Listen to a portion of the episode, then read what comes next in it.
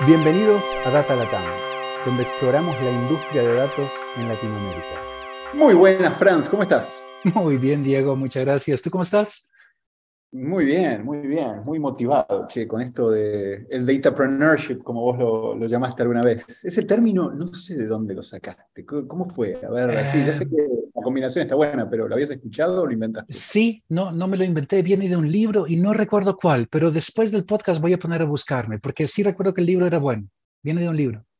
Bien, son, son épocas importantes, interesantes, ¿no? En todo lo que está pasando con datos, la cantidad de datos, la cantidad de gente que está empezando a usar datos y está bueno ver este tipo de nuevos ventures que, que, están tratando de hacer cosas interesantes con eso. Así que, bien.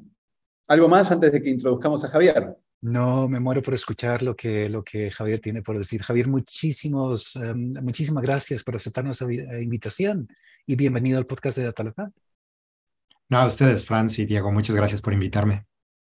Bueno, un lujo, un lujo para la, la audiencia, che. Así que siempre empezamos con, ¿por qué no, no, le contás a la audiencia dónde estás en este momento? ¿Dónde estás geográficamente? ¿Y cuál es tu rol? ¿Qué estás haciendo? Y ya después nos vamos a meter en, al detalle, pero como para sí. empezar.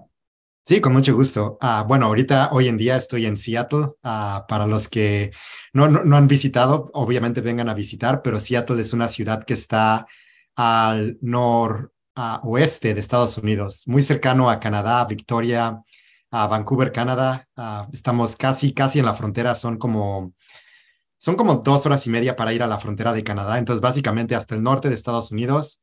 Y aquí ya llevo desde el 2006, uh, ustedes hagan la cuenta, pero creo que son ya más de 15 años que llevo aquí en, en Seattle. Seattle es mi casa, tengo a mis hijos, a mi familia, llevamos aquí bastante tiempo.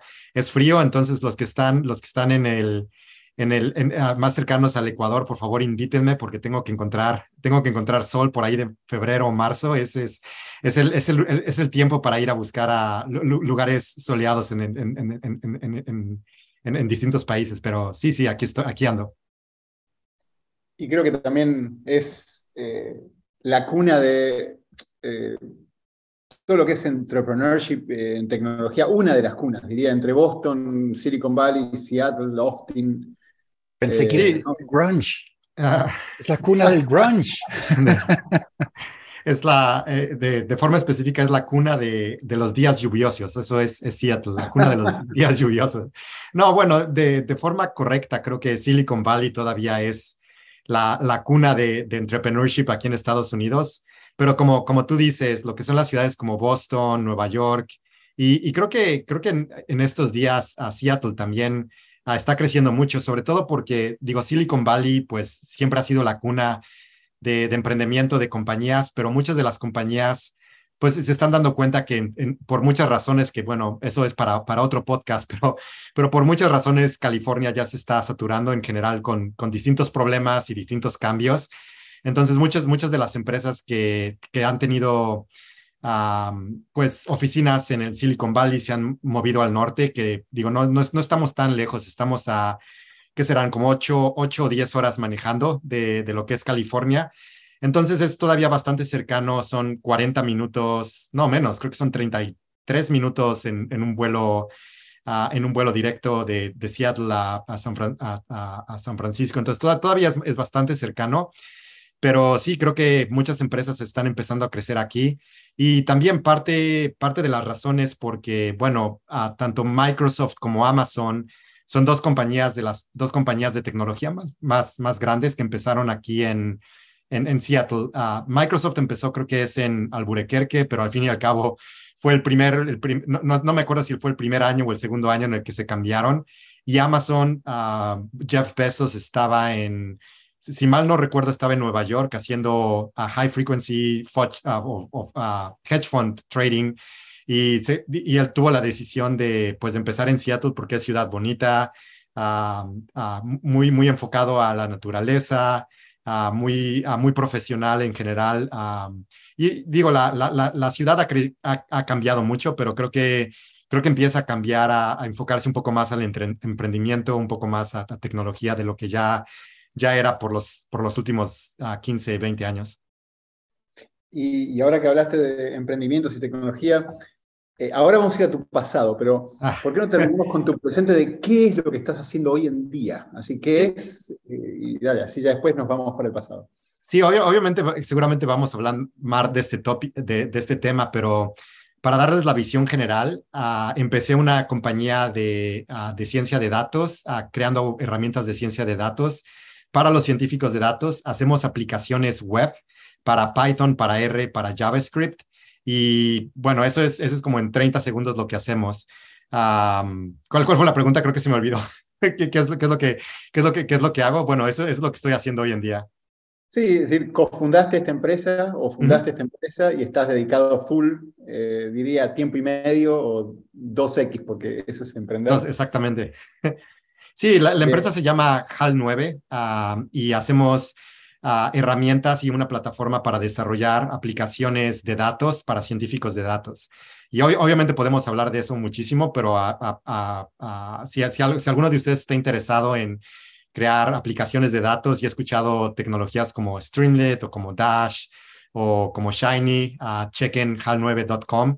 Ah, estamos, tenemos ah, una, una plataforma excelente de, de desarrollo de aplicaciones web y obviamente ah, con- conectándonos con la comunidad ah, hispanohablante, con muchísimo gusto, mándenme un correo, con, con mucho gusto les damos, les damos el tratamiento, como se dice, el tratamiento de, de reyes, ahora sí, cuando, cuando nos se conecten con nosotros para ayudarles en, en lo que necesiten. No, mira, y ahora vamos a hablar un montón de eso, porque está buenísimo el tema.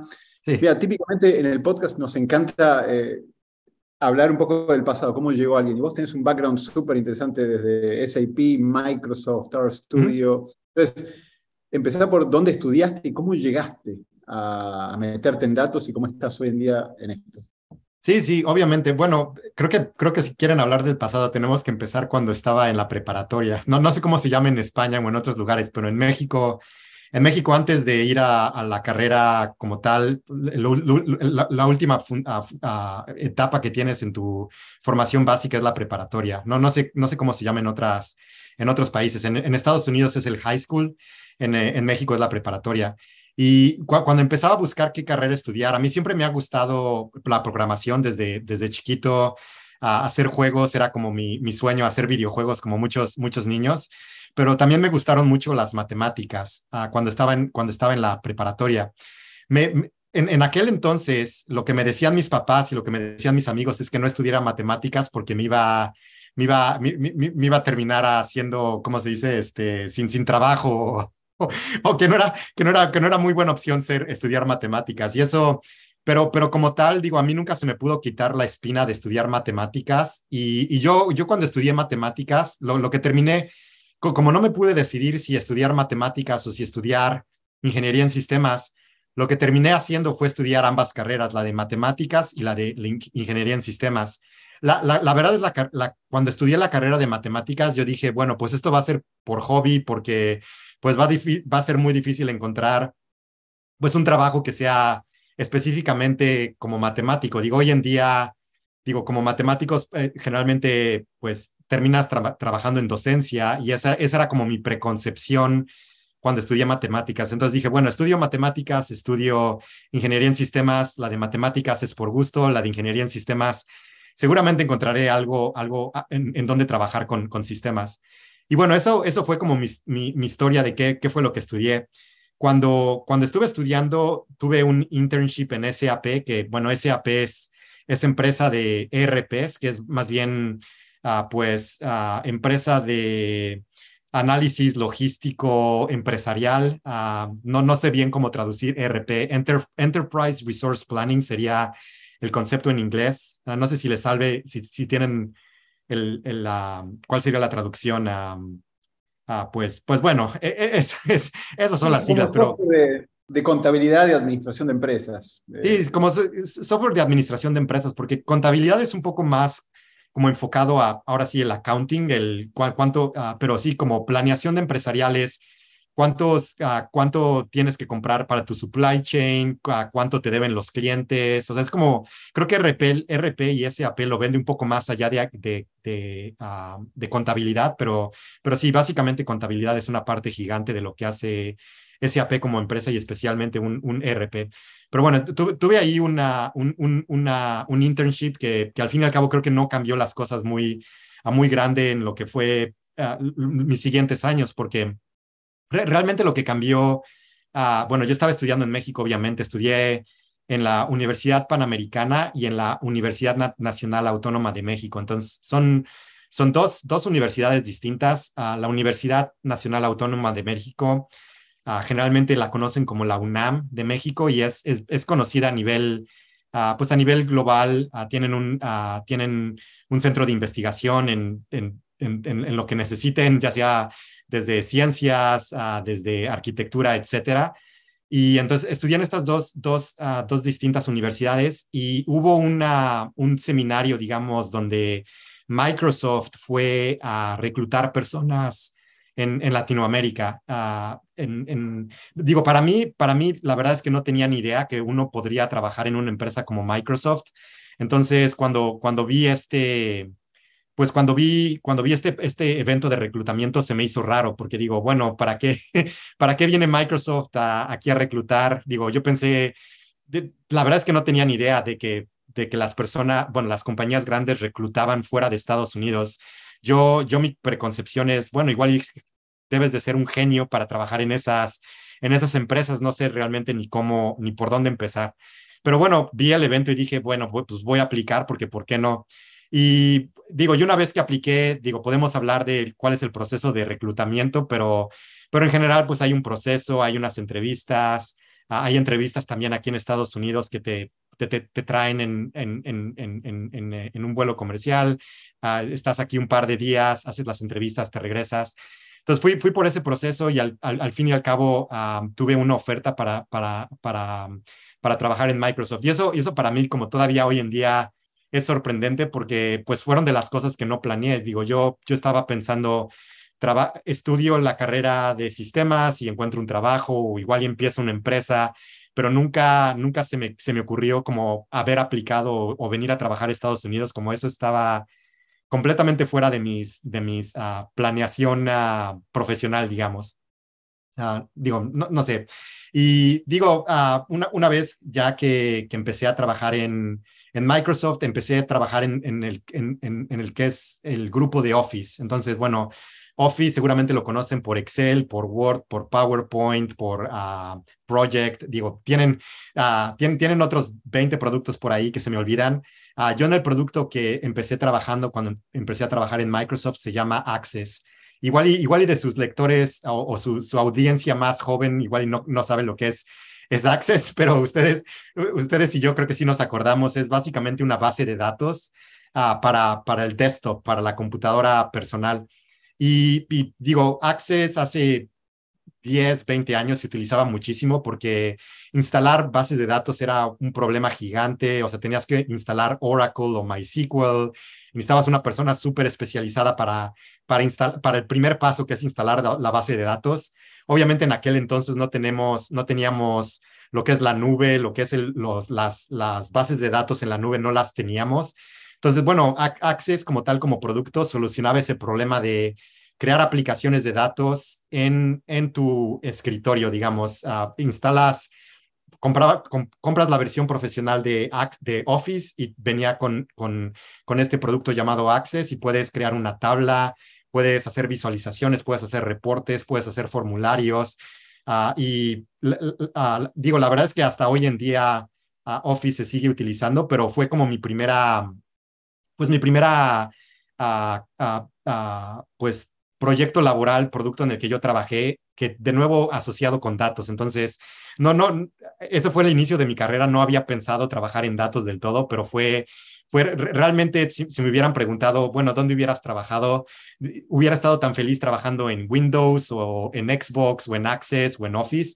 Fue un poco como suerte que, que terminé trabajando en, en, en, ese producto en particular, que es, fue enfocado a, a datos. Y, y, de ahí entonces, digo, una, de una cosa llegó a la otra, trabajando en Access, empezamos, cuando, cuando yo empecé a trabajar ahí, empezó la transición a la nube, que obviamente Google con Google Docs, con Google Spreadsheet, bueno, eso fue lo que, lo que estaba de moda hace, hace 15 años, donde Microsoft pues no era, no era necesariamente, no, no, estaba ah, asegurado que Microsoft iba a poder hacer la transición de, de tener aplicaciones de escritorio, aplicaciones en, en la nube. Y, y, en aquel entonces era, bueno, es que ¿cómo, cómo va a poder competir Microsoft con Google, va a poder competir, no va, no va a poder competir.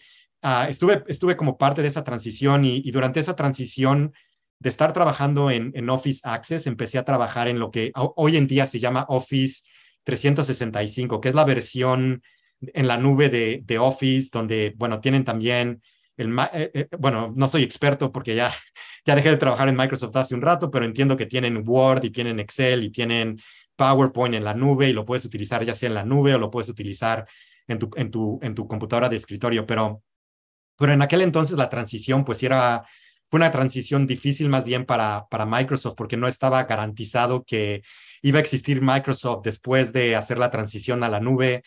Y, yo lo que trabajé ahí fue en Office 365, de nuevo haciendo aplicaciones de datos para SharePoint. La idea ahí era que teníamos Access como tal en, aplicación de escritorio, pero ¿cómo puedes hacer una aplicación en el web que tiene soporte para bases de datos y, reportes y cosas, este tipo de cosas que hoy en día, digo, suenan un poco a ciencia de datos, pero en aquel entonces, pues eran más bien, eh, era más, más bien del ámbito de, pues de, de, de, uh, de anal analistas de negocios, de expertos de negocios que igual y, igual y pueden, y, tienen el conocimiento de cómo desarrollar aplicaciones de negocios, pero igual y no saben cómo programar en, digamos, en, en, en estos lenguajes de programación.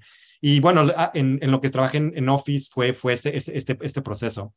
Y, y, después de ese entonces, bueno, ya llevaba trabajando en aquel entonces casi cinco, cinco seis años en, en Office. Trabajé en otro, en, en, otro equipo más pequeño, pero después la, transición grande que hice del, lado profesional fue, fue trabajar en Microsoft Research. Como a mí siempre, digo, mencionando que siempre me había llamado la atención las matemáticas y estas cosas un poco más técnicas, uh, tuve una oportunidad de, cambiarme a trabajar a, a Microsoft Research. Y, y, ahí esa transición fue más bien, bueno, quiero, quiero aprender un poco más del lado digo, programación es técnico, pero las personas de Microsoft Research siempre trabajaban en las cosas como más, como más de tecnología de punta. Digo, en aquel entonces, uh, cosas de, de, de, realidad virtual, uh, cosas de big data todavía no estaba tan, tan, tan, tan de moda. O sea, como, como, como me dio ese, ese interés por, por, por, por, por intentar otra vez regresar, digamos, un poco a academia Digo, le llamo academia, aunque no, no trabajé en academia, para mí el estudi estudiar matemáticas fue, fue mi experiencia académica, donde es, bueno, ¿dónde vas a aplicar matemáticas? Pues va a estar difícil. Entonces, uh, me cambié a trabajar a, Microsoft Research y, y, la verdad es que en Microsoft Research fueron uno de los mis, uh, mis tiempos más como interesantes por el lado profesional, sobre todo porque es, Uh, Microsoft Research es, una, es un ambiente de, pues son, son equipos de trabajo como muy multidisciplinarios, donde trabaja el, el ingeniero en software, que fue el, para lo que a mí me contrataron, ser ingeniero en software en, en Microsoft Research, pero también trabajas mucho con, pues con muchísimas distintas personas. Por ejemplo, tu, tuve la oportunidad de trabajar con Walter Álvarez. Uh, Walter Álvarez es, es el desarrollador, bueno, investigador que, que postuló la teoría de que los, que los dinosaurios fueron uh, extinguidos por, por, una, pues por una, un meteorito. Y bueno, el profesor, el profesor Walter Álvarez, uh, pues uh, tuvo, tuvo esta idea de, de aplicar conceptos de Big Data a, a lo que es historia, con, con, este concepto de Big History. Y digo, entonces estuve, estuve trabajando con, digamos, con distintos investigadores. Tuve la oportunidad de trabajar con Jaron, Jaron Lanier, que es un uno de los investigadores de, que se le atribuye el haber creado el concepto de realidad mixta, que es básicamente mezclar la realidad virtual con la real, realidad aumentada. Y, y digamos, uh, esa fue como un, un, una, una, parte de mi vida profesional muy interesante porque pues tuve, tuve, tuve como esa experiencia de, de, del lado de ingeniería en software a trabajar con muchos científicos en, en distintas áreas. Y, y en aquel entonces, eh, perdón, sí. Ahí no, no, qué, lindo poder hacer research. A mí me tocó trabajar en los Bell Labs en alguna época y sí, sí. poder estar en una empresa, en una corporación, con los recursos que hay, con esas mentes brillantes y estar trabajando en ese tipo de proyectos. Es como estar en, en academia. Disneylandia, sí, sí. Infinitos, eh, así que, no, buenísimo. Tal vez te iba a preguntar ahí, Javier, porque después pasaste a RStudio. Entonces, estabas en ese mundo perfecto de research en la corporación con gente como la que mencionaste recién. Sí. Te pasaste a RStudio. ¿Cómo fue? ¿Qué fue? ¿Qué, ¿Qué fue lo que te atrajo de salir de este mundo tan lindo en el que estabas para ir a RStudio? Sí, bueno, yo, yo lo que me di cuenta, y, nada más para cerrar en Microsoft Research, el último proyecto en el que, de los que yo estuve trabajando, empecé a trabajar con, con este concepto de Deep Learning que, y, y, Big Data. Entonces, fueron como de los últimos proyectos en los que trabajé en, en Microsoft Research. Entonces, como que me empezó, em, em, me empezó a, me empecé a dar cuenta que que las cosas, los conceptos de, matemáticos de matemáticas que había aprendido ahora sí cuando estaba en la carrera, como que estaban empezando a surgir en el área de, computación. Y, la, otra, la, otra parte que me di cuenta es que, bueno, en, aquel entonces no me había dado cuenta, pero me di cuenta viendo a mi currículum en, hacia el pasado, que me estaba moviendo de grupos más grandes a grupos más pequeños en, eh, dentro de Microsoft. Por, por, alguna razón u otra me di cuenta que me gusta más trabajar con, con, grupos pequeños y, y, digo, en general, en general, generalmente los grupos de software son pequeños, pero cuando ves compañías como Microsoft como Google, como Facebook, hay grupos que tienen 40 ingenieros en software y 120 personas. Eso es un grupo normal. Entonces, me di cuenta que a mí de la forma personal me gusta trabajar en, en grupos más pequeños. Y, una vez que me di cuenta de esa transición, ah, también la otra, la otra parte que me di cuenta cuando estaba trabajando en Microsoft Research es que, aunque Microsoft Research es como, como tú dices, como Bell Labs, el, la, otra parte es que los desarrolladores no necesariamente quieren crear productos. Digo, obviamente lo, lo que quieren desarrollar es, son, uh, pues es, es, es investigación y, la parte de transformar una, un proyecto de investigación a un producto generalmente no es tan fácil que pase en un, grupo de investigación como Bell Labs o como, o como, como Microsoft Research. Entonces, fue, fue la combinación de, ambas cosas que, uh, que me, hicieron, uh, me hicieron pensar, bueno, creo que este es el momento para empezar mi propia compañía. Entonces, durante, durante, ese, durante ese, esa transición, uh, pues en mi mente estaba pensando, voy a dejar de trabajar en Microsoft, voy a empezar mi propia compañía. Y, fue lo que yo estaba pensando. En, ese momento fue cuando uh, un, ex compañero que, con, que, conocí en Office me invitó a trabajar en, en RStudio. Era una compañía en aquel entonces, pues yo fui como el tercer ingeniero que contrataron en su equipo y eran me menos de 20 personas en RStudio. Y fue el que, él, él fue la persona que me dijo, pues, te, te, haría sentido trabajar en RStudio antes de que empieces tu propia compañía. Y, y, fue como lo que a mí me hizo sentido, fue realmente en, en, en, aquel entonces no sabía qué es lo que hacía RStudio, no sabía nada de R, no sabía que los, las personas que estaban haciendo estadística, uh, pues, uh, pues estaba creciendo en, en, lo que es la tendencia de ciencia de datos. Para mí, cuando empecé a trabajar en RStudio fue más bien como una oportunidad de trabajar con JJ Aller, que es el creador de, de RStudio, y dije, bueno, si voy a crear mi propia compañía, creo que hace sentido aprender de alguien que ya ha creado compañías en el pasado igual y trabajo, trabajo con ellos un año y después voy y creo, mi propia compañía. Eso, eso fue como lo que estaba pensando cuando, cuando hice la transición a RStudio.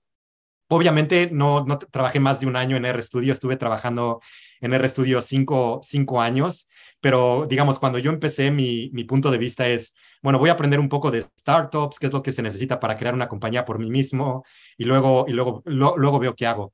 Pero, pero obviamente uh, estuve ahí cinco años y, y, aprendí muchísimo de la compañía. Creo que ustedes, uh, tú, uh, Diego y Fran, son expertos en ciencia de datos, en R. para mí, esos cinco años fue un proceso también de aprendizaje. En, en, aquel entonces, yo cuando empecé en RStudio, digo, como tal, estaba pensando en, bueno, voy, les voy a ayudar a los estadistas les voy a ayudar a, hacer herramientas de software, que es el, el RStudio IDE, paquetes de software. Eso, eso era como, como do, donde estaba mi mente. Y obviamente me di cuenta que había una transición ahí, digo, no yo, pero todos, de, estadística a ciencia de datos, donde, digo, ustedes me pueden explicar más, mejor qué, cuál es la diferencia entre un científico de datos y un estadista, pero, pero bueno, al fin y al cabo creo que, creo que aquí hay una, una convergencia de, de nuevas disciplinas que estuvo, estaba ya presente hace 10 años y sigue presente hoy en día. Entonces, uh, digo, en, en RStudio trabajé, empecé trabajando en lo que es el RStudio ambiente de desarrollo y luego empecé a con, con, como tenía este background de haber trabajado en proyectos de Big, de, de big Data y de, de, Deep Learning, digamos, en, en, Microsoft Research, a, JJ fue el que se le ocurrió decirme, bueno, ¿por qué no nos ayudas con paquetes open source para la comunidad de R? Porque en, aquel entonces la comunidad de R obviamente estaba la, la, la, comunidad de R empezó para haciendo un, un, ambiente de desarrollo y un lenguaje de programación de estadística para, para hacer estadista, estadística. Y, de aquel en, en, en, ese, en ese tiempo estaba, estaba un poco creciendo la necesidad de no solamente hacer est, estadística, pero bueno, ¿por qué si somos expertos de estadística y por qué no podemos utilizar herramientas como TensorFlow o como Spark o como PyTorch y como todo este tipo de, herramientas que estaban apenas empezando en lo que es el, en, en, la comunidad de Python, la pregunta era, bueno, ¿por qué no las podemos utilizar para en, lo que es la comunidad de R?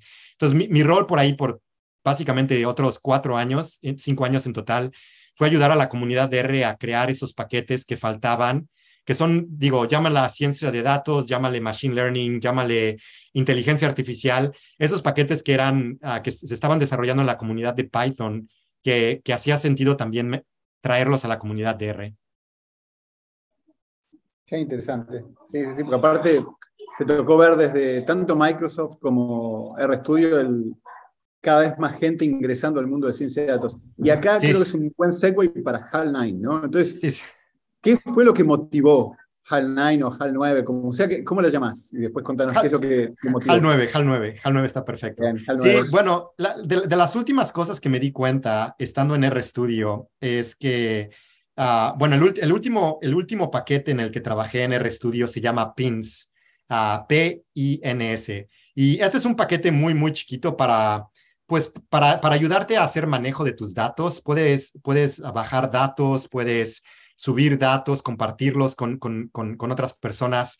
Y, es, un paquete muy, muy sencillo, pero el problema, el problema que tuve es que al, al, al, final de mi tiempo uh, en, en, RStudio, uh, RStudio ya se estaba enfocando tanto a R como a Python. Entonces, desarrollar un paquete en R no era, digo, antes, cuando, cuando, empecé en RStudio era obviamente muy sencillo. Hables, abres RStudio y empiezas a escribir tu paquete y listo, el paquete está, está, está terminado.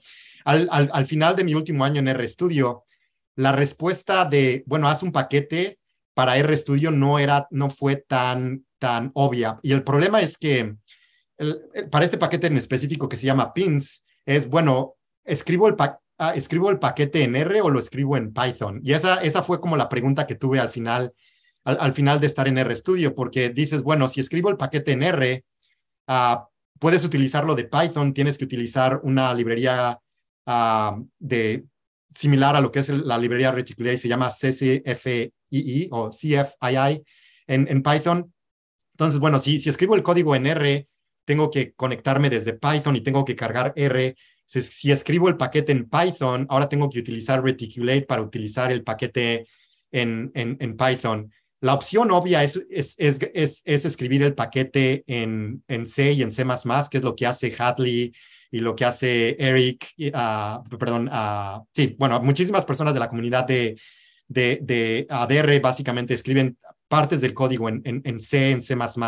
El, el, problema es que, digo, para, para, ustedes seguramente lo saben, escribir código en C y C++ no es tan fácil.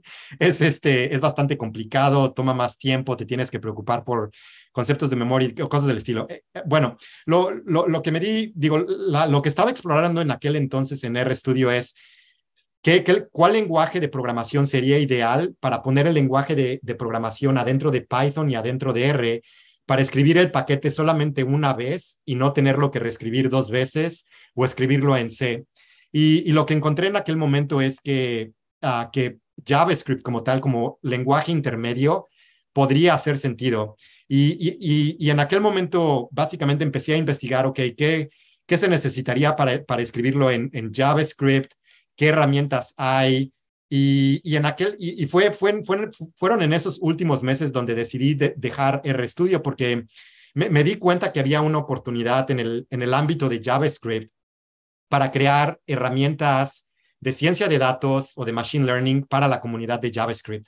Y en, aquel momento no sabía qué, qué es exactamente, qué es, sí, qué herramientas o qué tipo de, de aplicaciones o quién lo, lo, iba a utilizar o quién no lo iba a utilizar, pero me, di cuenta que había como una oportunidad ahí para crear algo y ese algo todavía no estaba bien definido, pero un algo que, que estaba relacionado con igual el procesamiento de datos y lo que es las tecnologías web y, y tantano. O sea, básicamente no tenía más idea de eso cuando decidí salirme de RStudio, pero tuve, tuve como suficiente como intuición hacia el futuro de que, bueno, aquí debe de haber algo, no sé qué sea, pero debe de haber algo y, al menos hace sentido que lo explore por seis meses, un año y a ver qué pasa. Entonces eso, eso fue como la decisión uh, de salirme de RStudio, de decir, fue, fue completamente basado en tecnologías. Uh, creo que me acuerdo que platiqué igual y, y con, con, con, algunas personas de en RStudio sobre JavaScript, pero en, en, aquel entonces no hacía nada de sentido. Así de, bueno, no, o sea, apenas nos estamos enfocados en R, nos estamos empezando a enfocar en, en, en Python, obviamente no, no, no hacía sentido como, como hacer ese tipo de desarrollos o de investigaciones dentro de RStudio. Digo, no sé qué tanto hayan cambiando, cambiado las cosas ahorita, pero, pero al menos ese, hace un año e, e, es, donde, donde, como, donde estaban las prioridades. Y sí, básicamente me salí uh, sin, sin, con, no, sin, sin tener algo muy, muy claro en, en, exactamente qué es lo que iba a construir. Y, y desde el día uno empecé a construir algo. que, que, bueno, les puedo platicar cómo, cómo va eso, pero, pero no tenía la idea clara qué es lo que, qué, qué es realmente lo que necesitaba, cuál es el mercado, quién lo, lo iba a utilizar. Fue más bien una, una, una intuición en, en, en el lado de tecnologías y, y, así fue, fue como empecé, digamos. Y acá, Franz, porque vos debes tener un montón de cosas, pero comentario rápido y pregunta es, eh, creo que el mundo de visualizaciones y JavaScript, eh, desde D3 hasta hasta lo que ha venido pasando últimamente, está creciendo. Así que creo que tu intuición es súper buena en cuanto a facilitar de alguna manera a múltiples personas, desde muy técnicas en algún lenguaje específico hasta menos técnicas, la posibilidad de crear productos de datos de forma más fácil. ¿Es eso como resumirías vos esa, esa chispa o esa misión. Eh, sí, exacto. Ese, esa fue la chispa, la misión de, de, la compañía, pero eso, digo, de la forma en la que tú lo describes y la que yo lo describo en ese momento, eso no, eso no define cuál es el producto, ¿estás de acuerdo? Para, para mí lo que empecé, uh, mi, mi, primera intuición fue, uh, bueno, seguramente, como tú, como tú bien lo dices, uh, JavaScript se utiliza mucho en visualización con tecnologías como D3 y, y mi primer mi primera intuición fue, bueno, igual y lo que, lo que tenemos que desarrollar es un producto de visualización que sea mucho mejor que Tableau, mucho mejor que todos los, los, uh, los productos existentes y lo utilizan los analistas de negocios. Esa, esa fue como mi primera, mi primera iteración de decir, bueno, creo, creo algo como Tableau que está que tiene como potencial, está, está basado en tecnologías como D3 y un analista de, de, negocio va a poder utilizar esta aplicación para, para hacer visualizaciones de alta, de alta calidad.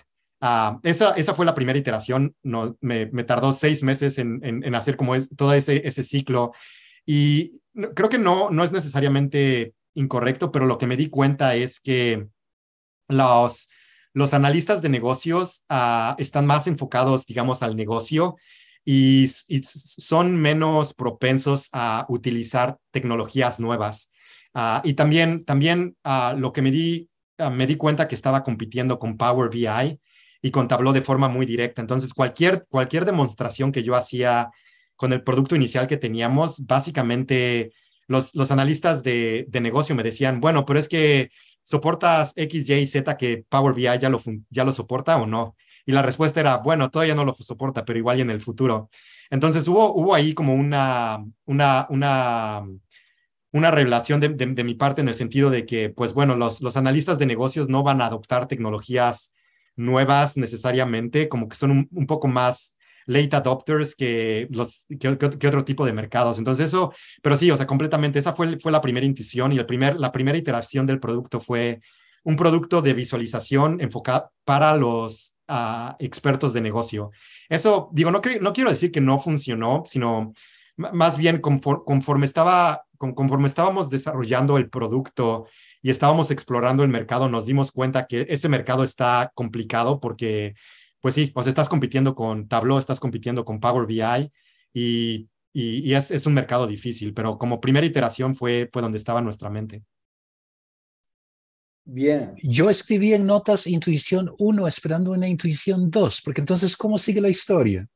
Sí, sí, obviamente. Bueno, la, la, historia sigue, después de eso, básicamente yo seguía como súper enfocado en la tecnología y, necio, digamos, en decir, bueno, no funcionó con ese mercado, pero debe, debe de haber algo aquí. Y después de eso, la iteración 2 fue, bueno, creo que el producto hace sentido. Digo, en aquel entonces teníamos un producto que hacía algo y, digo, yo, yo, lo, yo lo veía y, seguía emocionado y decía, bueno, es que aquí debe de haber algo. La, segunda, segunda intuición ah, fue decir, bueno, si estás pensando en, en datos y estás pensando en tecnologías web, ¿quién lo puede utilizar? Igual y un desarrollador web. Un desarrollador web es el experto en JavaScript. Obviamente debe ser la persona que, que puede, que puede utilizarlo. Y, y, ahí, y ahí la, la siguiente iteración no fue tanto en el producto, pero fue más bien en mercado, fue ir y, y hablar con, con desarrollo, desarrolladores web y decirles, bueno, estamos desarrollando esto, les interesaría utilizar el producto.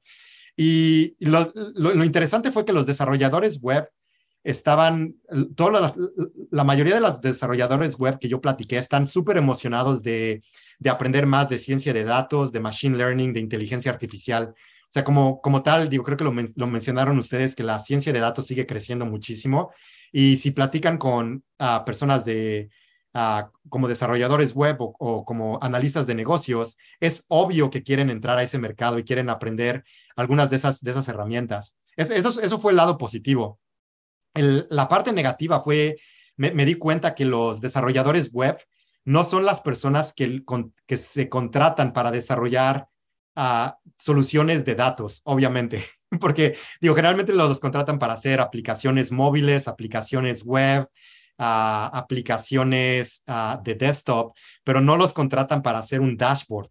Y, bueno, eso ahora, ahora en retrospectiva obviamente suena súper obvio, pero la tercera parte, intuición que tuve fue que las personas que, que se contratan para, para desarrollar aplicaciones web son los científicos de datos. Y, y obviamente eso es súper obvio que si lo veo en retrospectiva es, bueno, obviamente tendría que haber empezado con los científicos de datos, pero mi, mi, mi, intuición al inicio no, no era ir con los científicos de datos y creo que, creo que hoy en día todavía tengo la intuición que tenía al inicio todavía es válida, que, que es que los científicos de datos no, no, no necesariamente quieren aprender JavaScript y no necesariamente tienen que, quieren hacer visualizaciones en D3. Hay, hay una comunidad ahí de científicos de datos que definitivamente está interesada, pero creo que el 95% de los, de los científicos de datos dicen, no, yo quiero hacer aplicaciones o, quiero, quiero transformar datos en R o Python. Y JavaScript es una, es una comunidad muy, muy chica. Pero entonces me, tomó básicamente todo ese primer año en, darme cuenta de eso, que, que las personas que, que podrían utilizar esta nueva tecnología son los científicos de datos, pero, pero ¿qué, qué desarrollar para los científicos de datos es la parte interesante porque, porque no, no es claro que que la comunidad de ciencia de datos se va a cambiar de R o Python para escribir código en JavaScript.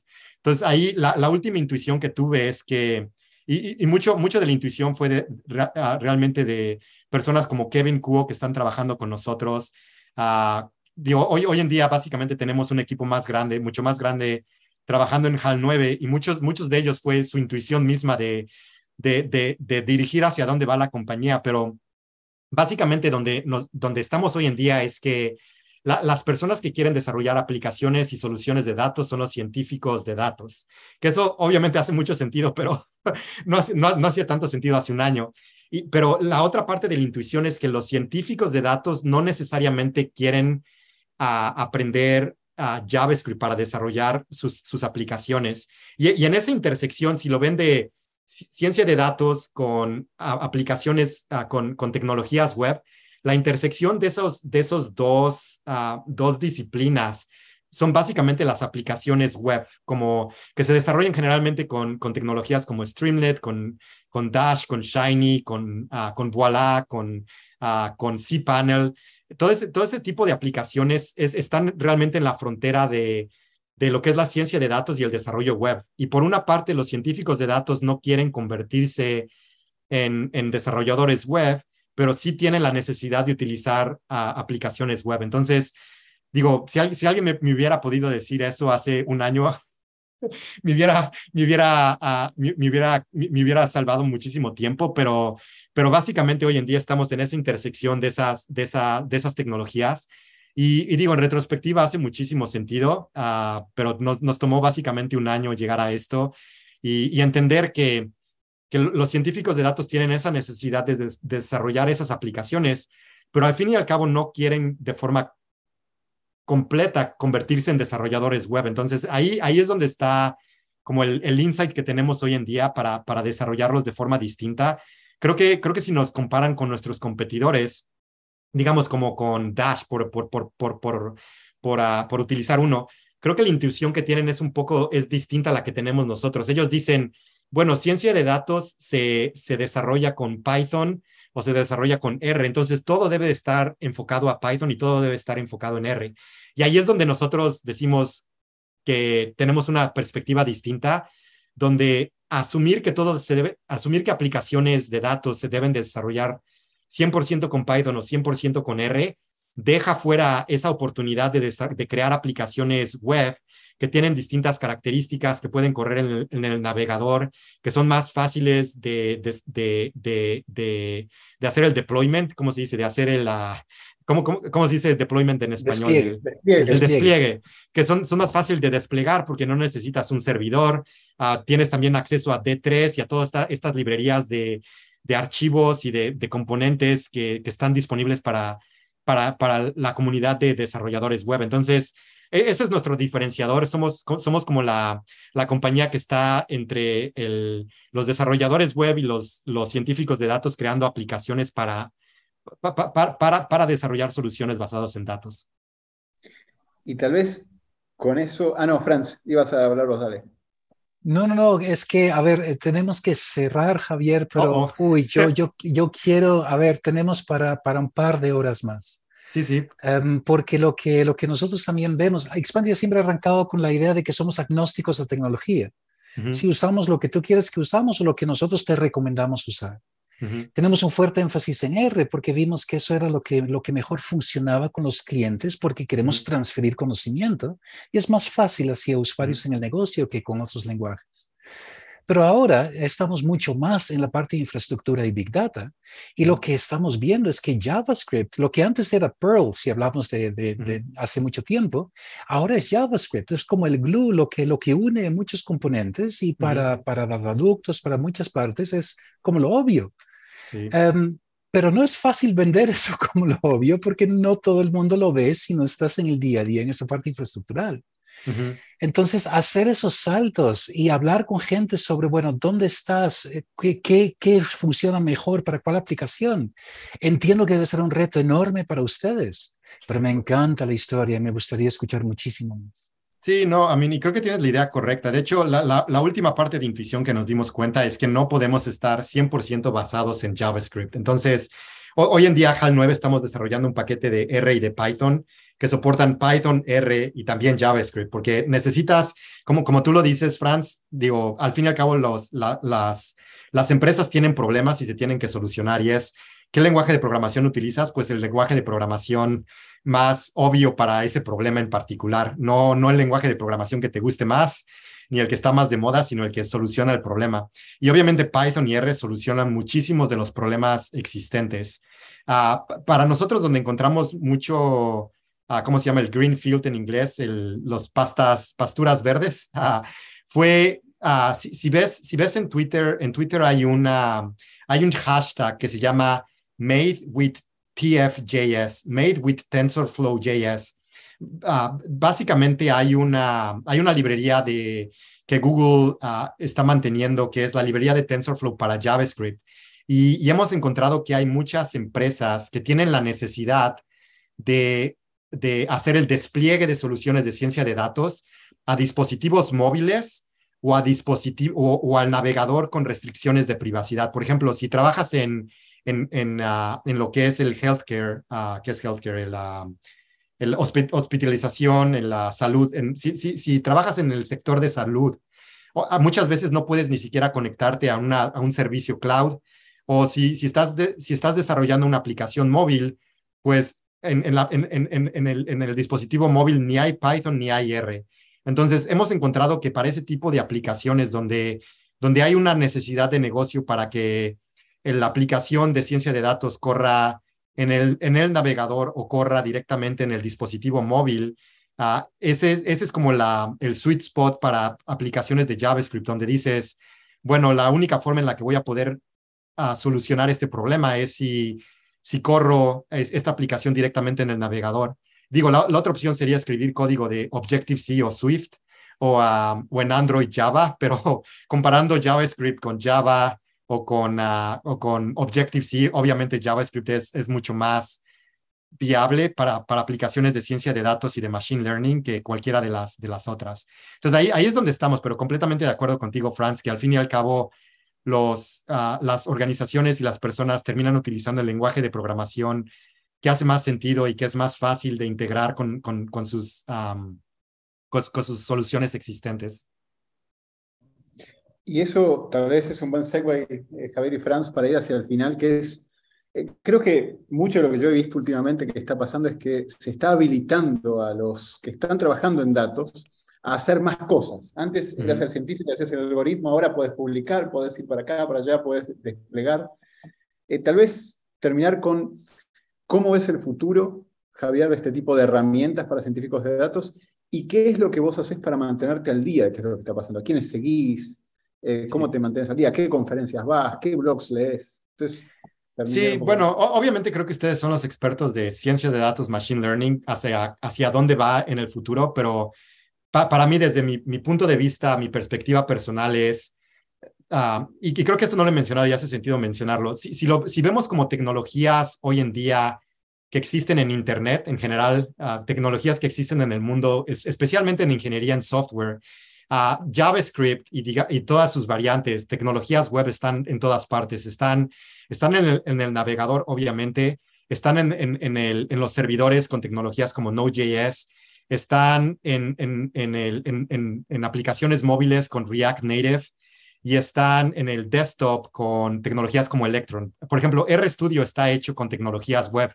El código de, de RStudio es, es código de HTML, JavaScript. Y, o cuando usan Slack, Slack también está hecho, hecho con tecnologías de HTML y JavaScript.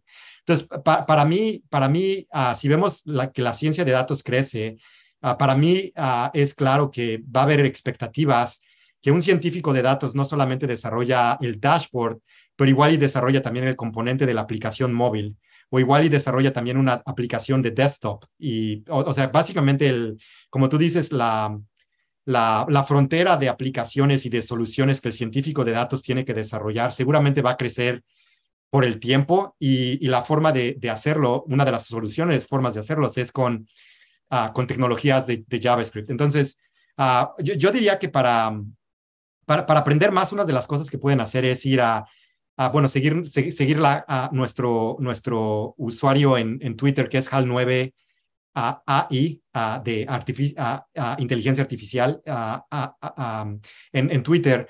Y, pueden seguir, digo, creo, creo, que, creo, que, creo que es más bien estar abiertos porque veo, veo los, veo los documentos y veo los posts uh, cuando en, en, en, Towards Data Science y en todos estos tipos de blog posts, pero creo que, creo que los científicos de datos no, cuando, cuando, cuando, escuchan JavaScript o cuando escuchan D3 o cuando escuchan TensorFlow.js, como que no, no, no, no, no tienen la atención para, para leerlos. Creo que es más bien como, como cambiar ese, esa, esa, esa mentalidad y entender que, que las tecnologías web, que JavaScript tienen, tienen un futuro en lo que son la ciencia de datos, porque el contenido está ahí, pero creo que es más bien estar dispuestos a leerlo, estar dispuestos a, a pues a seguir a, a, seguir a las personas que publican este tipo de contenido. Digo, si me quieren seguir en, en Twitter, estoy como Javier Luraski, pero también está Gant Laborde, está Charlie Gerard, está Jason Mayes de Google, uh, digo, ahí, ahí, está uh, Peter, se me va, Peter Beshai, él trabaja, e, está también en Twitter. Hay, hay varias personas que están en esta comunidad de de ciencia de datos de Machine Learning con JavaScript y es básicamente seguirnos, a seguir los proyectos y, estar abiertos a jugar un poco con las herramientas, jugar con lo que estamos desarrollando en HAL 9. Ah, si nos pueden dar feedback de lo que estamos desarrollando, eso sería súper útil. Ir a hal9.com, a ver el paquete de Python, ver el paquete de R, jugar con él, mandarnos preguntas, a ver, ver, ver en qué se quedan atorados.